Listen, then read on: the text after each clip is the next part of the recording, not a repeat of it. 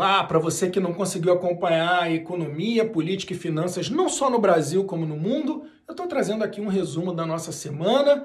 Eu que sou o Alex Rocha, da Alet Invest, espero que você fique aí bem situado, bem situada com as informações.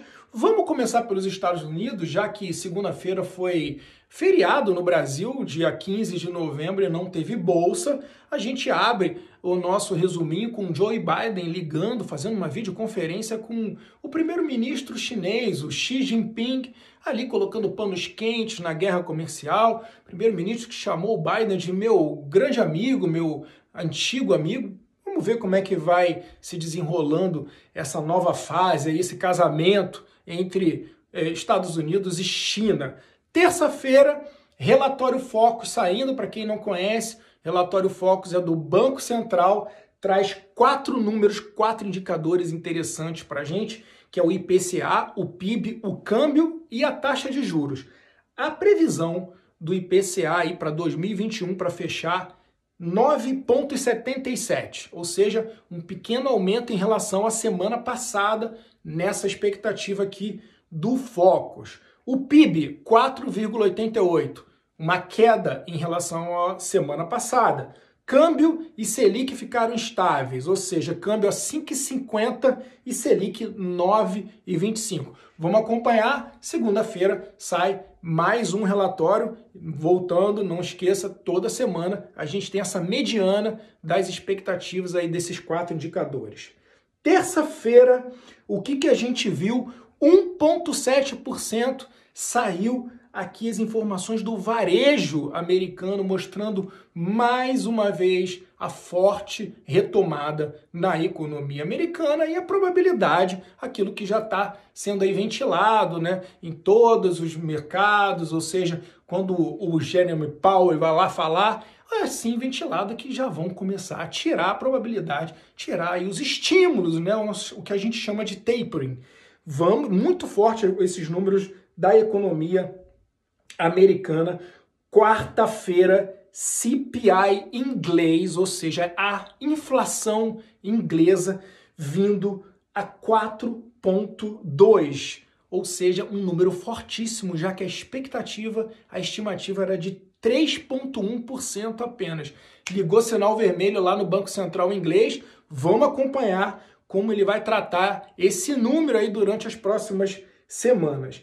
Quinta-feira, pedido de seguro-desemprego nos Estados Unidos não surpreendeu, ele veio levemente alta, 268 mil, mas tem uma curiosidade aí sobre esse número. É a sexta semana seguida que o número vem abaixo de 300 mil, ou seja, mais um indicador que demonstra forte recuperação economia americana pós-Covid.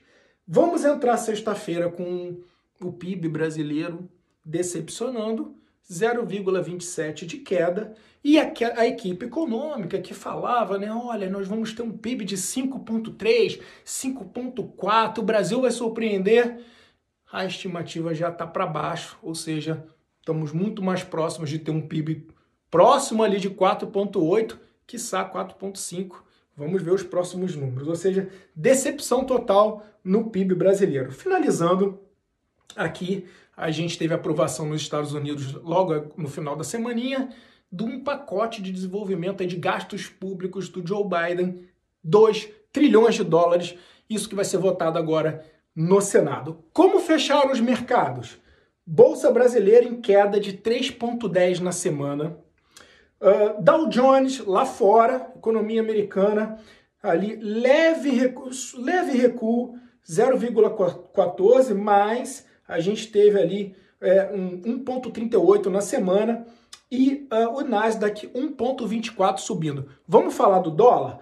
O dólar teve uma alta de 2,79. Eu estou com ele aqui na tela para você. E o legal é você olhar esse dólar aqui, que eu trouxe desde julho. Então, assim, foi aqui que começaram né, os ataques. Né? Por incrível que pareça, isso, um dólar é uma, é, é uma uma variante, uma variável aqui que tem, sofre influência de vários fatores, mas foi aqui, exatamente em julho, que uh, começaram os ataques às instituições né, no Brasil, e aí culminou com 7 de setembro, né, com aquele fatídico 7 de setembro, e desde lá o dólar só sobe, ou seja, ele também está sofrendo aí por pressão política, né, por esse não só a parte fiscal colocada de lado no Brasil, mas uh, olhando para o gráfico, a gente tem influência clara e política aqui também dentro de outros fatores.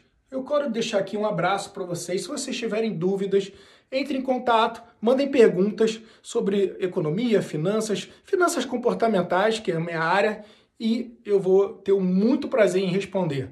Um ótimo final de semana para todos vocês. A gente se vê semana que vem. Tchau, tchau.